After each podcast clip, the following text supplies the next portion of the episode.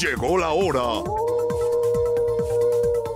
Pedro y los Lobos. Prepara tus oídos para escuchar de manera astuta, certera e inteligente todo lo relacionado al mundo de la política y los políticos. ¡Comenzamos! Pedro y los Lobos por Radar 107.5 FM y Radar TV, Canal 71, la tele de Querétaro. Conduce Pedro Pablo Tejada.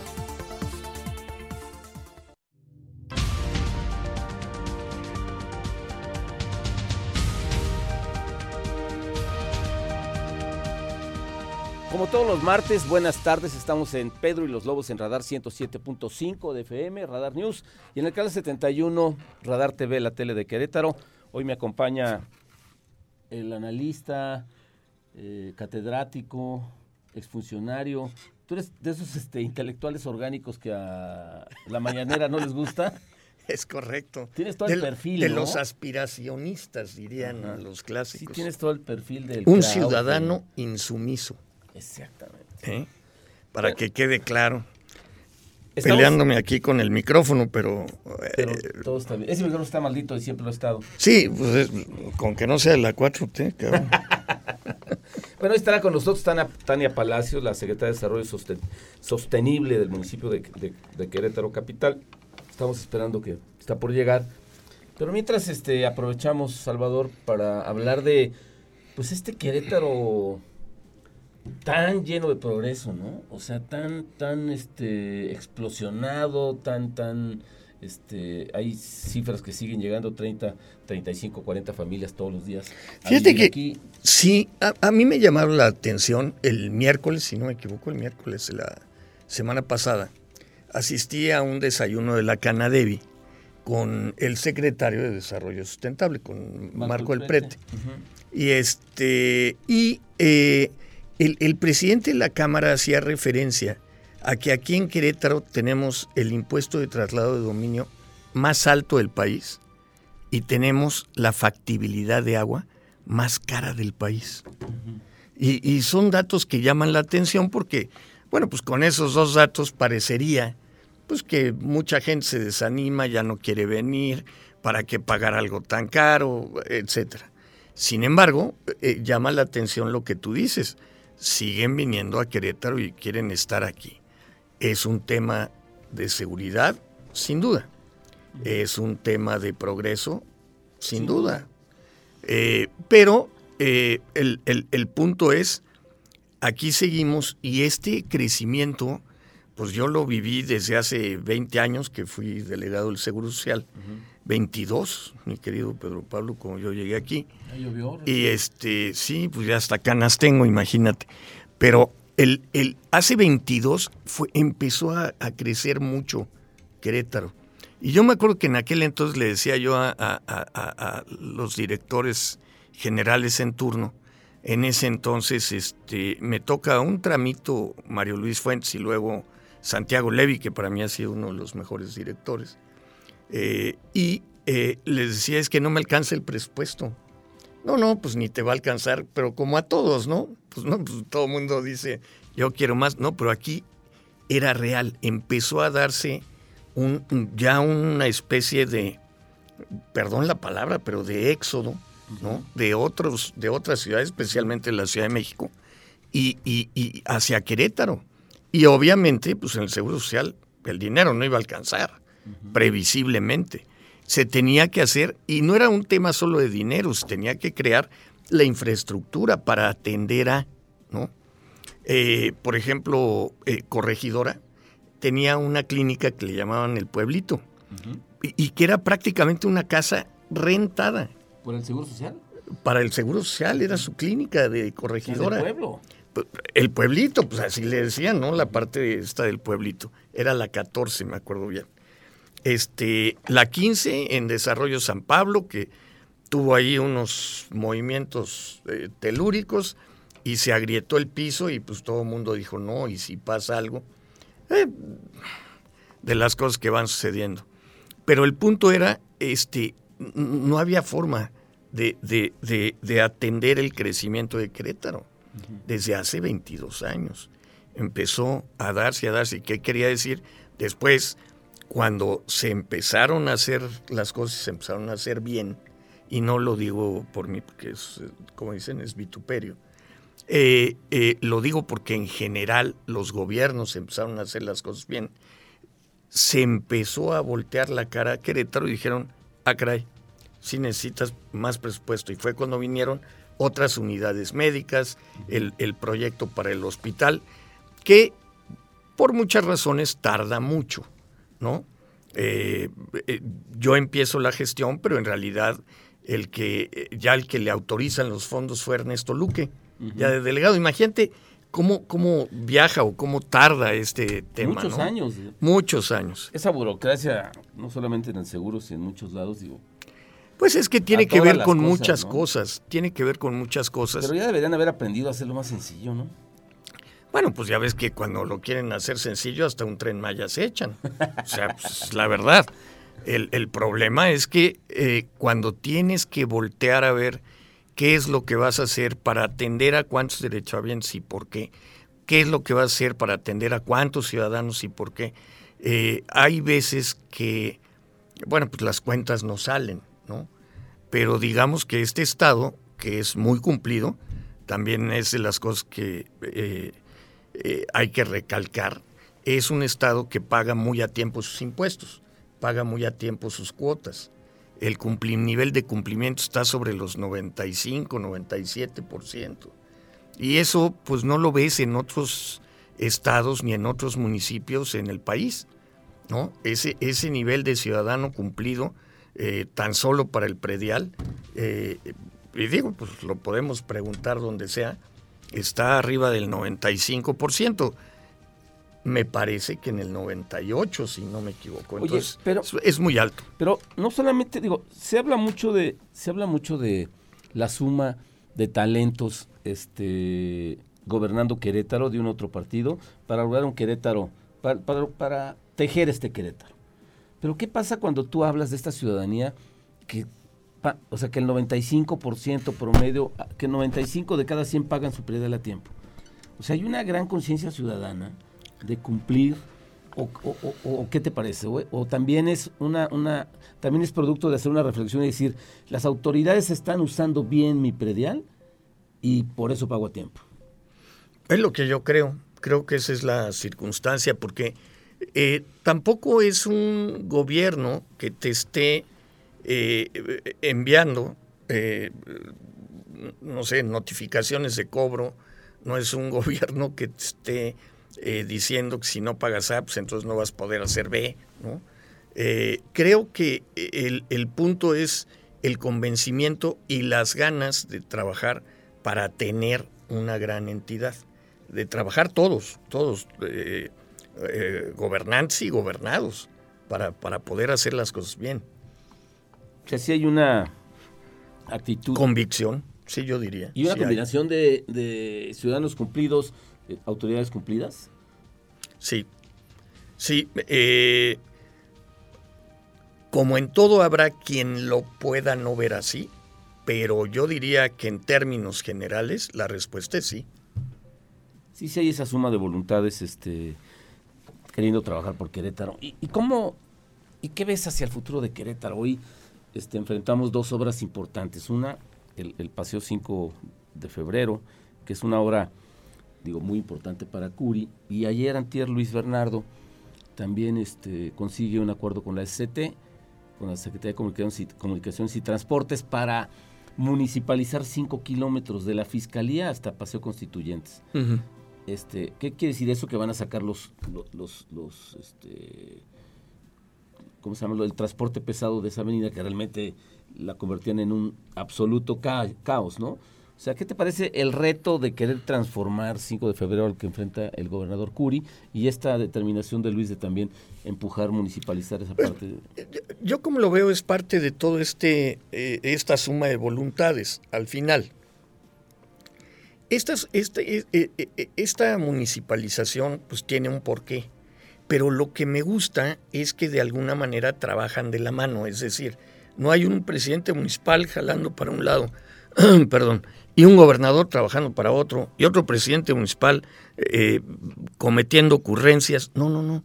A ver, todos de la mano, todos juntos, porque todos tienen, digamos, esa, ese pensamiento eh, cercano, y, voy a decir una palabra que suena a eslogan de un partido, pero, pero ese es, e, e, es, el tema real y central que se llama bien común.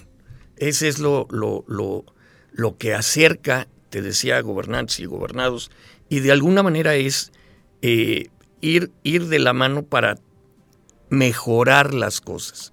Y ese mejorar, pues bueno, tiene que ver y mucho con, con esos tramos de acuerdos, esos tramos de entendimientos, esa suma de voluntades para poder hacer las cosas como debe de ser, hacerlas bien.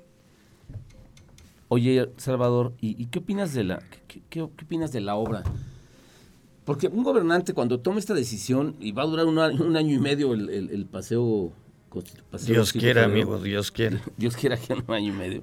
O sea, pues se convierte en un caos la zona que tendrá que terminar en un beneficio.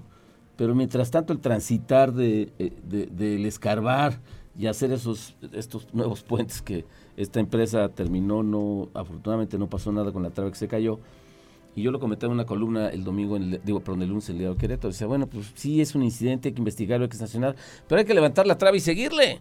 Claro. ¿O no? Pues no te puedes quedar ahí.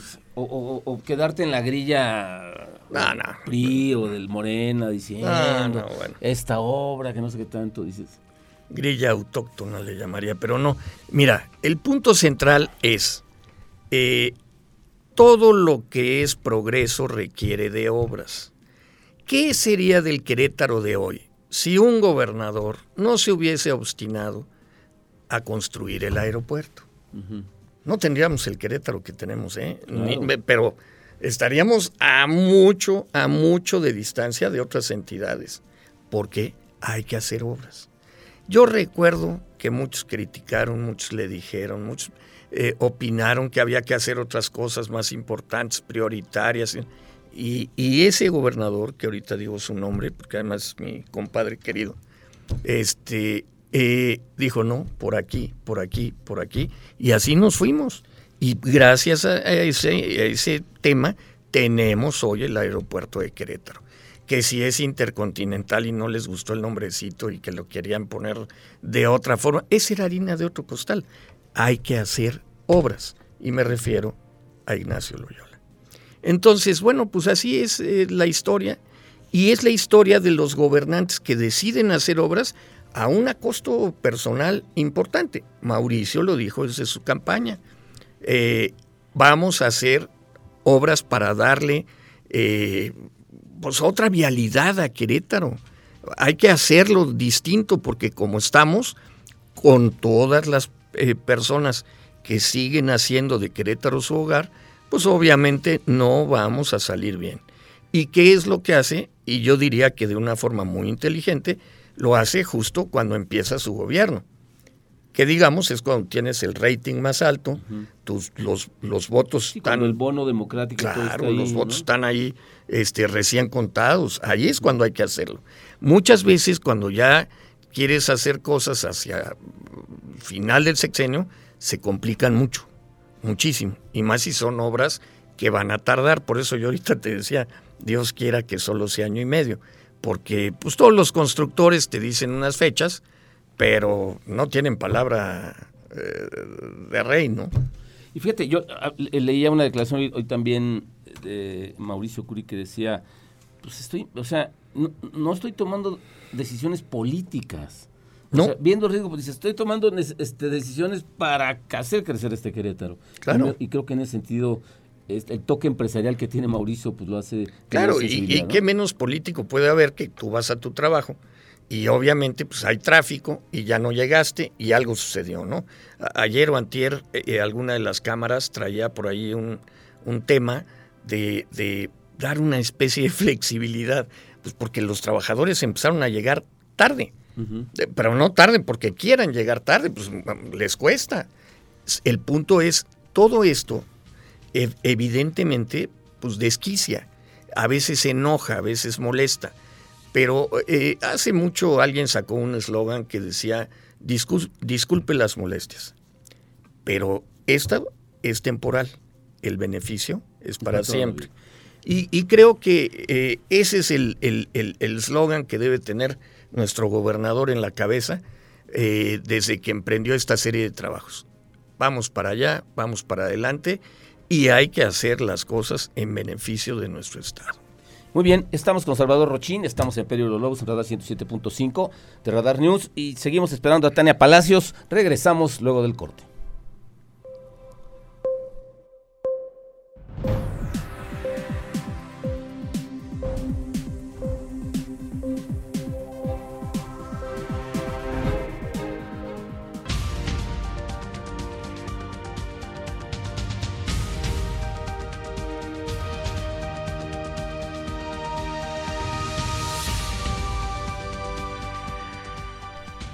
Regresamos a Pedro y los Lobos, estamos en el 107.5 de Radar News y en el canal 71, la tele de Querétaro. Estamos con Tania Palacios Curi, secretaria de Desarrollo Sustentable del municipio de Querétaro. Tania, muchas gracias por estar aquí. Pedro, muy contenta de estar aquí en Pedro y los Lobos y saludar a todas las personas que te escuchan. Muchas gracias. También me acompaña Salvador Rochín, experto Mucho en gusto políticas de públicas, por acá, catedrático y ese perfil que le gusta a Andrés Manuel y que les dice intelectuales orgánicos. Sí eres, ¿va? Ciudadanos insumisos. Esa es la idea. Oye, pues Tania, bienvenida. Vaya responsabilidad este encabezar el desarrollo sostenible de Querétaro, ¿no? Una gran responsabilidad y además en un momento bastante complejo. este, una secretaría muy dinámica y sobre todo, este, como te comentaba, pues al final el, el desarrollo económico se mide por instantes. Este es uno de los instantes en, eh, en, la historia, yo diría, global más importantes y sobre todo por agregar esa, ese elemento de sostenibilidad que hoy ya no solamente es necesario, sino que es urgente. Y bueno, con una visión tanto de Luis como tuya, de un, de un Querétaro este, exponencial, ¿no? Me parece que un poco traen ese rollo. Sí. Así es, bueno, eh, compartirte que una de, la, de, de, las instrucciones, obviamente, del, del alcalde, es justamente integrar en la dinámica económica elementos que permitan que el crecimiento no solamente sea lineal, sino que sea exponencial. Para que lo entendamos de una forma este, pues más digerible, eh, es si, si, la música de un crecimiento lineal sonaría 1 y mañana crecemos a 2, 3, 4, 5, 6, 7, 8, 9, 10, teniendo como base una suma, si nosotros hablamos de un crecimiento exponencial, basta ver a las startups que ya se convirtieron en unicornios, ¿no? a, raíz principalmente de la pandemia, por un proceso de adaptación, y hoy crecen con una base de multiplicación. Entonces, si hoy tenemos uno, mañana dos, y la siguiente cuatro, este, y así sucesivamente. Entonces, es, este efecto multiplicador es el que queremos detonar a través de diferentes estrategias y acciones, eh, principalmente enfocados en, en diferentes elementos. Uno de ellos es el talento, el desarrollo de talento el otro es el fortalecimiento de micro, pequeñas y medianas empresas. Al final, eh, una de cada seis personas que está empleado en el, en el municipio de Querétaro, pues trabaja o encabeza una micro, pequeña o mediana empresa. ¿Uno de cada seis? Uno de cada seis. Entonces eh, es un universo muy importante donde, donde queremos justamente inyectar con estos ingredientes de crecimiento exponencial. Queremos trabajar eh, también con nuevos elementos para poder adaptar a las nuevas reglas del juego las unidades económicas. Por eso hablamos de digitalización exponencial. Y bueno, pues al final buscar que, que cada uno de los actores y segmentos económicos tengan cabida en esta, en, en esta macroestrategia que inició con la firma de una alianza de 56 instancias públicas privadas, eh, entre ellas universidades, eh, algunas asociaciones civiles, instancias internacionales como el, Programa de Naciones Unidas para el Desarrollo, en fin, todo un menú completo para, para poder ofertar en esta dinámica este, de crecimiento exponencial.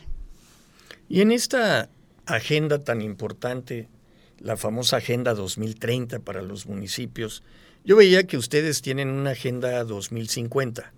Eh, ¿Qué nos puedes decir de eso, Tania? pues esa visión que de, hecho pues, ya tiene un, tiempo considerable en proceso de cocción, pero al final es la visión de, poder planear antes de que, de que llegue el día, ya estamos prácticamente en el 2030. esta visión de, tener un plan 2050 incluye una serie de, de planes eh, con cabida a posibles programas interdisciplinaria con una visión transversal, en donde cuando hablamos de, desarrollo, por ejemplo, sostenible, no nos limitamos únicamente a una secretaría, a una dependencia, al final es un trabajo donde cada uno mete un ingrediente distinto Y, bueno, parte de eso, por supuesto que tiene que ver desarrollo urbano, por supuesto que tiene que ver desarrollo económico, pero también las cuestiones del día a día, como los servicios públicos municipales, eh, hasta la misma administración de la célula municipal tiene cabida en, esta planeación estratégica con, con vistas a, un futuro que parece lejano, pero es inmediato prácticamente. Sí, claro. Y es un futuro que te exige mucho en varias materias. Uno de ellos, la energía. ¿No? Y, y, y, por, y la energía no solo la, eh, generación de, sino la forma de generarla, ¿no? Y que debe ser energía limpia, energía sostenible, energía que pueda darle o que junto con otras cosas le dé un marco a cada entidad, ¿no? A cada municipio, a cada lugar. Eh, es un tema de economía circular, le dicen. Eh, y eh, no tanto la economía lineal, que era lo que decías, bueno, porque ahí nos vamos pues, por numeritos A, B o letras A, B, C, D. No, tenemos que ir integrando toda una economía eh, para poder hacer las cosas eh, en, en, varios, en varios lugares, varias entidades, varias dependencias, pero todos trabajando en conjunto para ir creando mucho más rápido las condiciones que necesitamos. Correcto, completamente cierto. Si nosotros vemos la historia, la revolución industrial nos trajo muchas bondades, de hecho nos seguimos beneficiando de, del producto de la revolución industrial, pero hoy abrió la, caja de Pandora también para muchas áreas de oportunidad. Hoy el visibilizar a los residuos como únicamente basura ya no tiene que tener cabida y por eso tenemos que hablar mucho también de educación ambiental y más bien visibilizar a los residuos como un insumo más para seguir construyendo esta circularidad de, la que hablamos. Ahora, este, ¿todo puede caber en la economía circular? Definitivamente no. Pero al final, eh, estos ciclos donde no solamente, siempre pensamos en que solamente las grandes empresas o industrias pueden estar inmersos en prácticas de economía circular, eh, por eso yo repito mucho y estamos impulsando desde el municipio de Querétaro a través del Instituto de Ecología y Cambio Climático esta visión de educación ambiental, de combate a cambio climático desde una visión también cultural que se tiene que inyectar en las empresas, pero no solamente en las grandes, en absolutamente todas, en las instancias educativas y también en las prácticas gubernamentales. Sí, claro. Y, tiene mucho que ver con las huellas de carbono y con muchas cosas que parece o pareciera que es la chamba solo de unos cuantos. No, es una chamba en la que podemos participar prácticamente todos. Nos toca a todos poder hacer algo. Y tú decías ahorita, bueno, pues este, los residuos eh, sólidos urbanos, ¿no? Eh, hay toda una ley para, para regular este, o, al menos dar ese marco, ¿no? Y, y, quizá algo que trae esa ley aparejado es una especie de, de como impuesto ambiental. pero, pero más que ser un impuesto, es decir, más que un sentido recaudatorio, este, esta eh, ley o este impuesto lo que quiere hacer es algo meramente eh, de aportación que preguntes, bueno, ¿y cómo, cómo puedo no pagarlo? ¿Cómo lo evito? Ah, pues entonces tienes que hacer esto y esto y esto, y con eso te dan un bono, ¿no? Eh, de hecho, esta ley, eh, que yo diría que es innovadora en todo el país, ¿no? Vendría a empatar en algunas cosas con las leyes federales, pero como ya sabemos, las leyes federales están ahí, pero no las están promoviendo en ese sentido. Eh, y, sin embargo aquí todo mundo sigue haciendo chamba para tener esa economía circular. Eh, ¿qué, le puedes decir tú a, a, los radioescuchas en, este, en esta materia, Tania? Yo les diría que, bueno, como tú bien mencionas, tenemos un gran avance en cuanto a regulación, en cuanto a legislación esta ley que mencionas, la ley de gestión integral de residuos, y ahora con el componente y economía circular, como tú comentas, es muy novedosa, pero tenemos que pasar de la novedad a la realidad. Y eh, pues ahí estamos inmersos absolutamente todos. Un, factor muy importante a, los que invitaría, a los radioescuchas que nos invitan, todos aquellos que tengan un proyecto de creación de empresas, para allá va la cosa, para crear empresas de economía circular.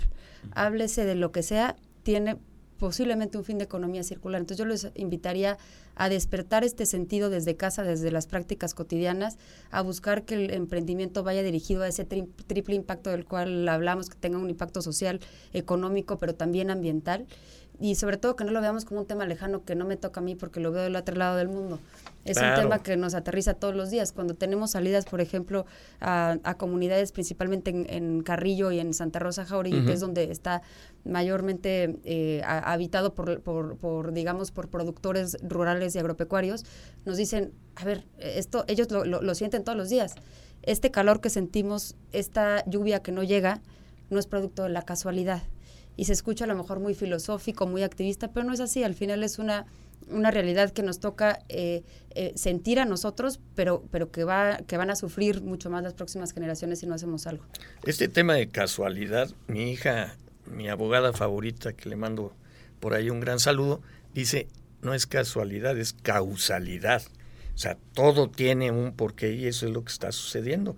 Y si no nos ponemos las pilas todos y empezamos a, a intentar entre todos, que era lo que decíamos, gobernantes y gobernados, todos juntos, hacemos las cosas para que esto salga bien, bueno, pues todo se va a empezar a atrofiar.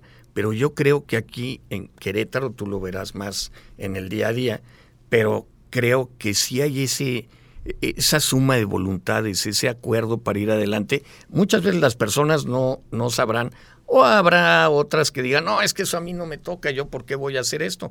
Pues lo, lo vas a hacer porque te conviene hacerlo. Ese es el punto, ¿no? Oye, Tan- Tania, pero ¿cómo, cómo este, digo, me parece que el asunto teórico es importante, pero en el siguiente corte vamos, vamos a ir a una pausa. Dinos, o sea, ¿cómo la gente, ese emprendedor que nos está escuchando, esa ama de casa que quiere hacer algo por un negocio o participar en la economía, o sea, ¿qué tiene que hacer? ¿Con quién tiene que ir? ¿Qué, qué tienen ustedes preparados para atenderlos? Este, para que sí empiece esta economía circular a jalar, ¿no? Claro que sí. Bueno, vamos a una pausa. Estamos con Tania López. Digo, perdón, Tania Palacios Ya me Curi. cambiaron a sí, mi hombre. papá. Tania Palacios Curi, secretaria de Desarrollo Sostenible del municipio de Querétaro. Regresamos luego de una pausa. López en Obrador. López.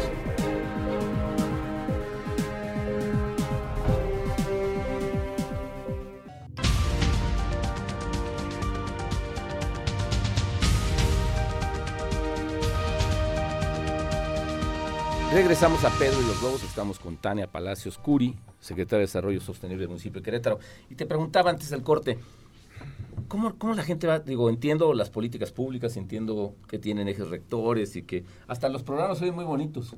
Pero a la hora de la hora, cuando la gente llega, y lo platicábamos en el corte, cuando la gente quiere sentir este su proyecto sustentable y más, sentir que ustedes le abren las puertas y que le indican, digo, nos platicabas en el corte también que, que te ha tocado este tipo de, de- de actos tan sensibles de ayudar a alguien, ¿no?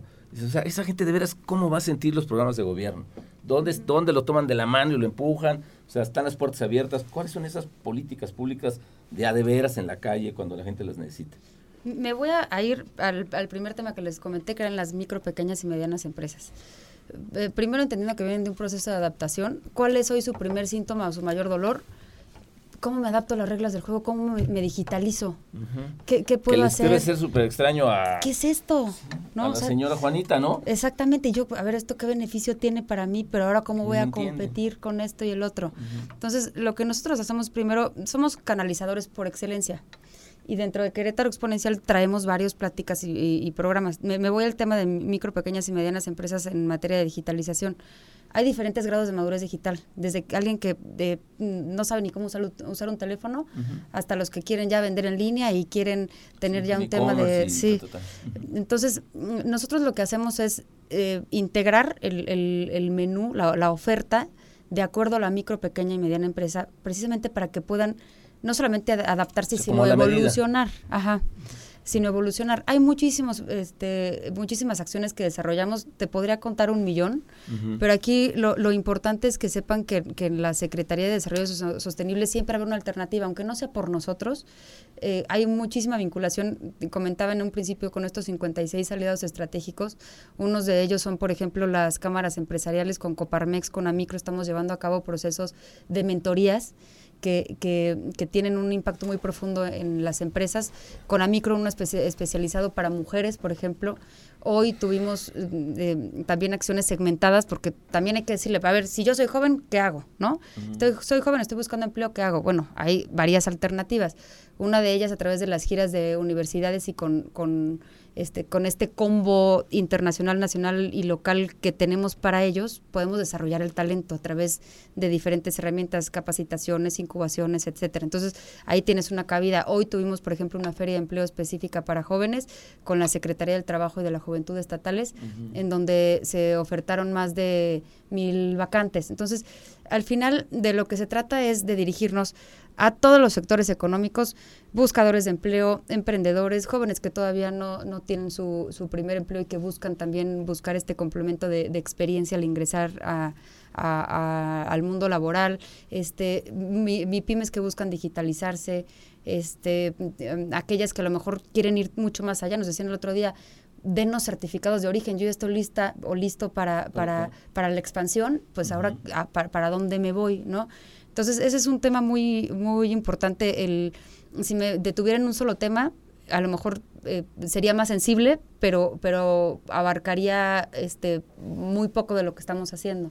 Entonces, al, al, final nos enfocamos en el ciudadano, en el talento y en, y en las unidades económicas que todos tienen un dolor y un síntoma por este proceso de adaptación y, y pues no te voy a decir que tenemos un remedio para todo, pero sí alguna alternativa. Oye, ¿y cuál es el gran reto? O sea, ¿Qué ves? O sea, al final de cuentas, ¿cómo te ves consiguiendo cosas al, final del trienio? O sea, personalmente, ¿qué, cómo te sentirías muy contenta?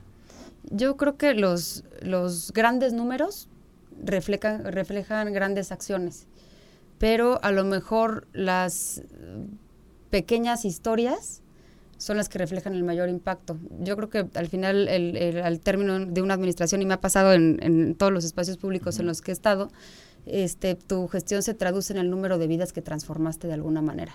En cuántas eh, eh, empresas, emprendedores, pues tuvieron un antes y un después después del toque municipal que, da el alcalde Luis Nava a través de, de, sus brazos ejecutores que somos nosotros. Y, este, y al final, pues las cifras de generación de empleo ahí están, ¿no? O sea, vemos que en el mismo periodo del año anterior tenemos un 77% más de, de en los números de generación de empleo. Son ¿77 más? Sí. No, no, estoy hablando de que fue producto de una administración, es producto de una reactivación económica, también de una buena administración, de un gran ecosistema. Es una suma, es una más B. Y de otras alcaldías, y de otros alcaldes que también han hecho su chamba, ¿no? Y otros secretarios de Desarrollo Económico que también han hecho su chamba, ¿no? E, exactamente, como, como bien mencionaba Salvador hace un momento, esto no es producto de la, de la casualidad, ¿no? O sea, ha sido una serie de, de buenas decisiones y al final, pues, aunque estamos viviendo un contexto nacional bien complicado, pues estamos viendo la inflación como nos presiona los bolsillos todos los días. Eh, creo que desde Querétaro, desde el municipio de Querétaro, estamos tratando de de atender este llamado del, gobernador, que es llevar al siguiente nivel, que dentro de esa frase están inmersos todos, jóvenes, mujeres, personas con discapacidad, emprendedores, eh, unidades económicas. Fíjate que le decía a Salvador también que ayer vi una entrevista del gobernador Curi que decía, con todo este de paseo 5 de febrero, que le decían, ¿por qué tomaste la decisión de 5 de febrero o por qué tomaste la decisión de reemplacamiento si políticamente es tan complicado, ¿no?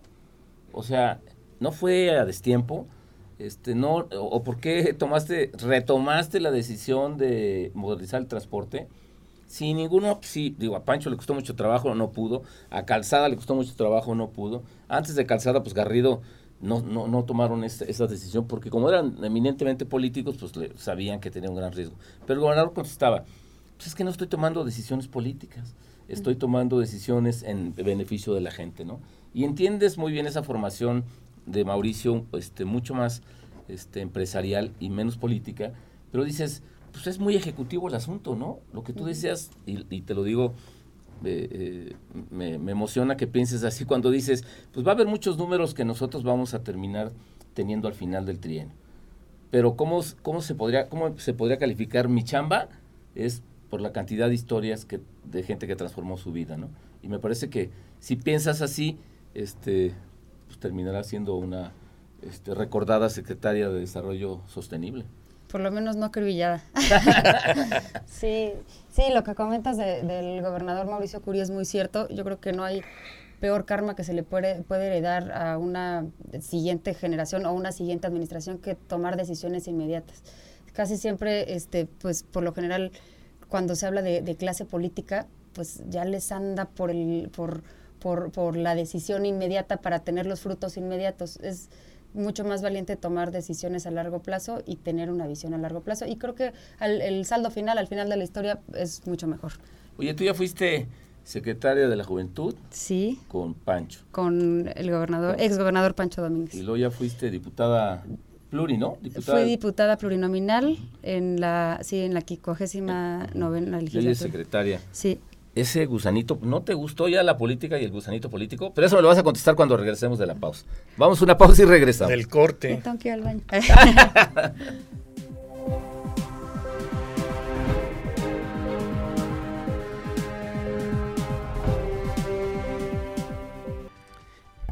Regresamos a, a Pedro y los Lobos. Estamos con Tania Palacios Curi, secretaria de Desarrollo Sostenible del municipio de Querétaro.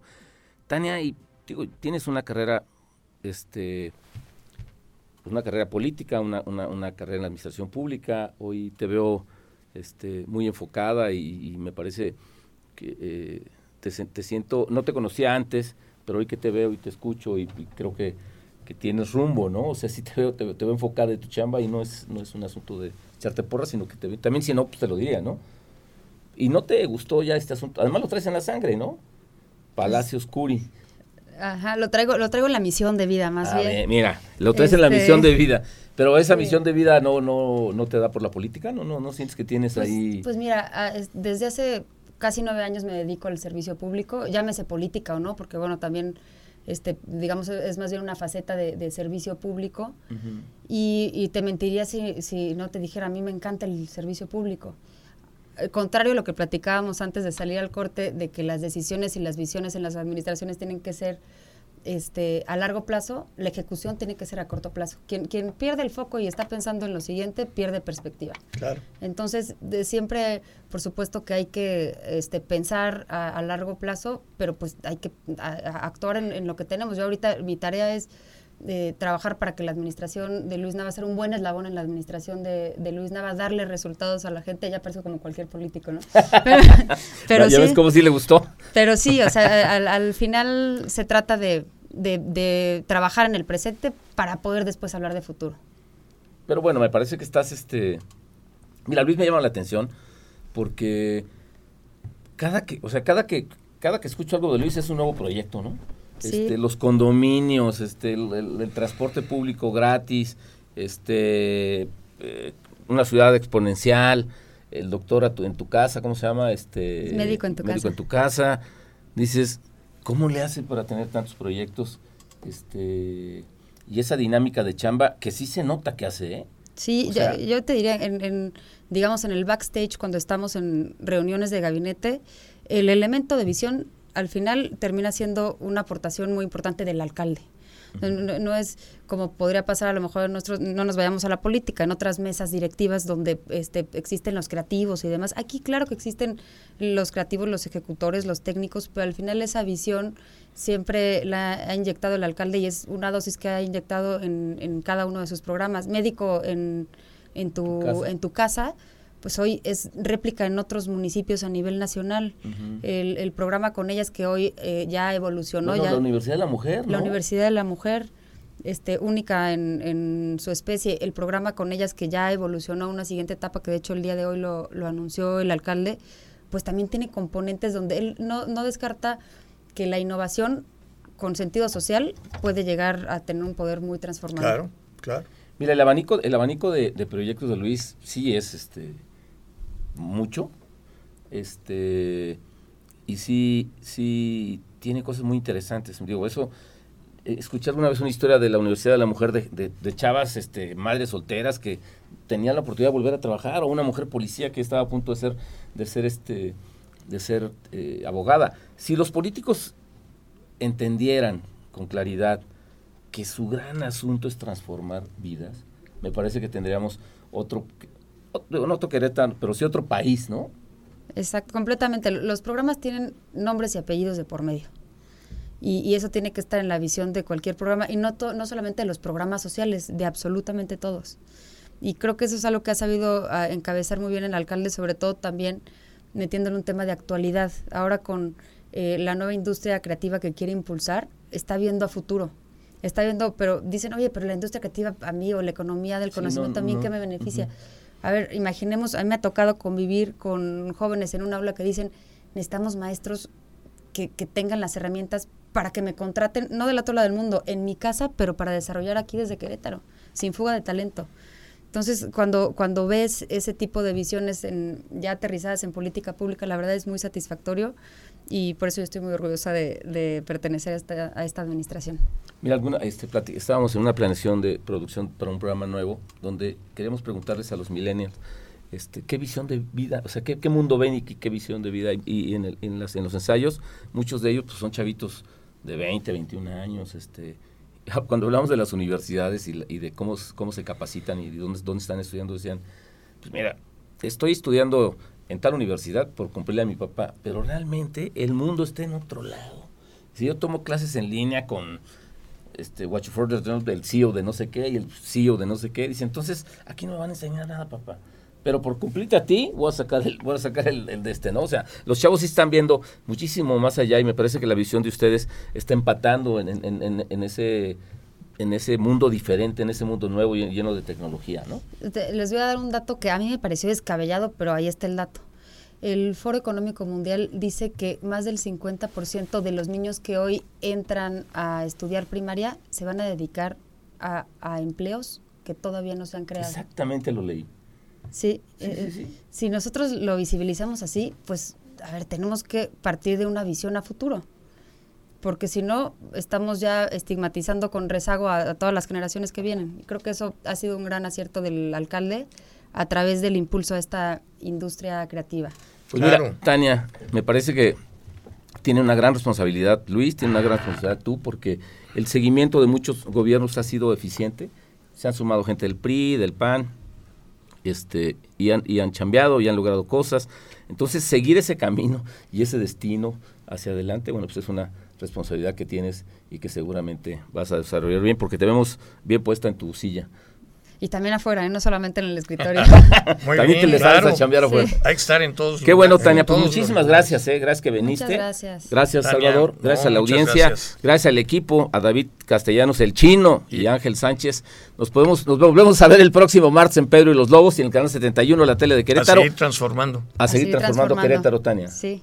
Claro que sí. Saludos y muchísimas gracias. Gracias y hasta luego.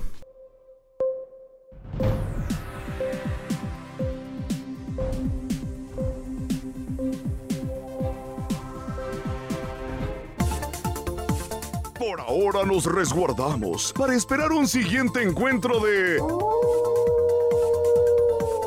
Pedro y los Lobos. Toda la astucia y colmillo será nuevamente la base de nuestra siguiente transmisión por Radar 107.5 FM y Radar TV, Canal 71, la tele de Querétaro.